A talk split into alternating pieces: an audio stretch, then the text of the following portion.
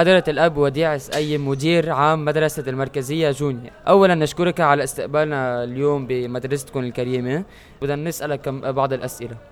شو أهمية تنظيم اليوم اللغة العربية للمدارس؟ ما بعرف إذا سمعتوا الكلمة اللي قلتها أول شيء بالمقدمة.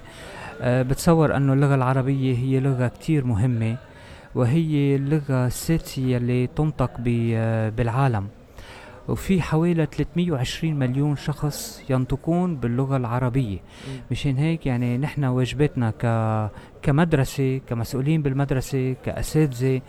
وكتلاميذ أه نحسس التلاميذ على أهمية اللغة العربية وأهمية أنه النطق أو الكتابة باللغة العربية.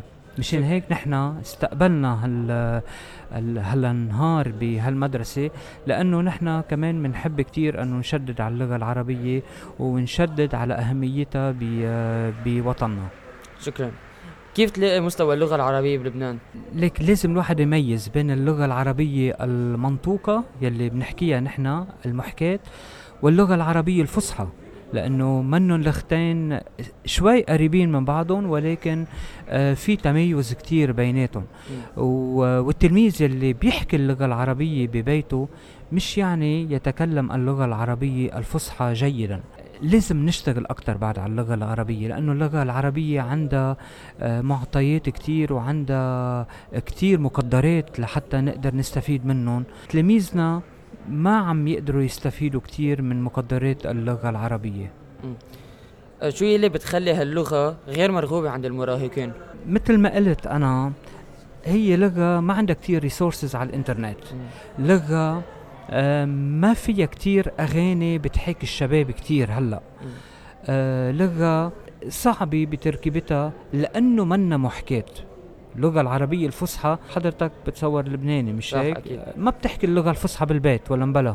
بتحكي الفصحى بالبيت؟ إيه لأن آه، باقي العامية وبس نروح على الجنوب إنه عادة نحن عادة مع بعض بنحكي عادة فصحى أمرار. فصحى؟ إيه وبين عامية. بس مش بكل لبنان لا بيحكوا آه الفصحى.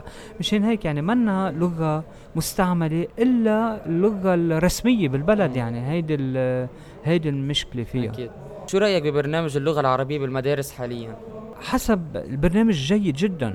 جيد يعني بيوصل التلاميذ ل لامكانيات كتير كبيرة ومقدرات يعني يمتلكوا اللغة العربية.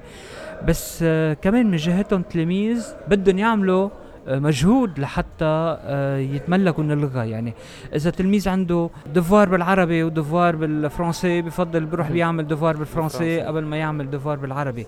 أو إذا عنده شي قصة يقريها بالعربي أو بالفرنسي آه، بيقرأ القصة بالفرنسي أو بالإنجليش قبل ما يقرأ بالعربي. المدرسة لازم تشتغل على الموضوع والأهل كمان دور الأهل كتير مهم ليحسسوا التلاميذ بأهمية هاللغة. كنت صغير كنت آه كنت تحب حضرتك اللغة العربية بالمدرسة؟ لا مش كتير ما كتير مش كتير أخيرا شو بتحب تقول للشباب يلي ما بيحبوا اللغة العربية؟ بقول لهم مثل ما قالوا يعني هي لغة منا صعبة آه لغة فيها مقدرات كتير كبيرة ولغة حلوة. يعني آه لغة موسيقية بامتياز. يعني إذا بتشوفوا أعمال الرحابنة أعمال آه شيء شيء مذهل إنه قديش هي هاللغة حلوة قد فيها مقدرات قديش الكلمات آه رنانة. أنتم بتعرفوا إنه أول ما طلعت الموسيقى الكلاسيكية والأوبرا كان ممنوع ممنوع يعملوا أوبرا إلا باللغة الطليانيه ليش؟ لأنه كانت اللغة الأكثر بترن والأكثر موسيقيا مم. يعني بعدين بلشوا الألمان يعملوا أوبرا بالألماني. يعني هذا بالقرن الثامن عشر أو التاسع عشر. اللغة العربية ذات الشيء هي لغة عندها مقدرات كبيرة عم يشتغلوا كتير عليها هلأ بالفن والأدب.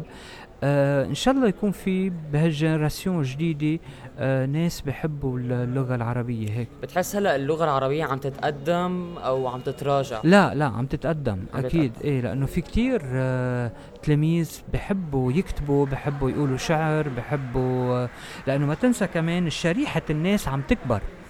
آه مثلا قبل المدارس كنت تكون ألف هلأ صارت ألفين ثلاثة آلاف بس نسبة نسبة التلاميذ يلي بيحبوا اللغة العربية كمان عم تكبر. منا شكرا كثير إنك أعطيتنا وقت. شكرا و... لكم والله يقويكم وبشكر الراديو تبعكم على هال ميرسي.